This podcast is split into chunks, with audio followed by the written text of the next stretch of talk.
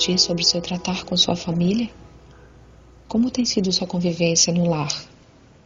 É harmoniosa ou sua tolerância é zero?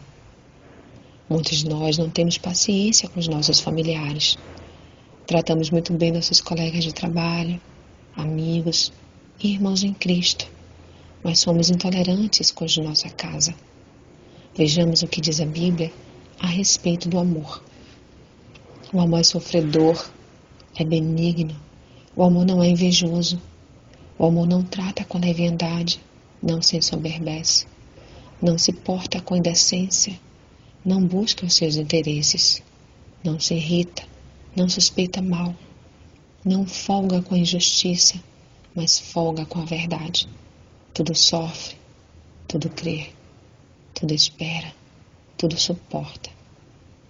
1 Coríntios 13, 4 a 7. Já pensou? Você abraça e diz que ama um irmão na igreja e dentro de sua casa você expulsa seus filhos de perto? No trabalho você distribui palavras de bênção e gentilezas e em casa você age com intolerância e grosseria? Vive murmurando e amaldiçoando seus filhos e cônjuge? Certamente tem algo errado nisso aí. Se tratar bem os outros e mal os da sua família, você estará sendo um grande hipócrita. Cuidado com isso.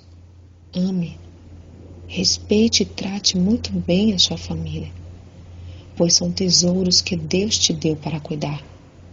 Pense nisso e faça a diferença, a começar de sua casa. Sou Sayonara Marques.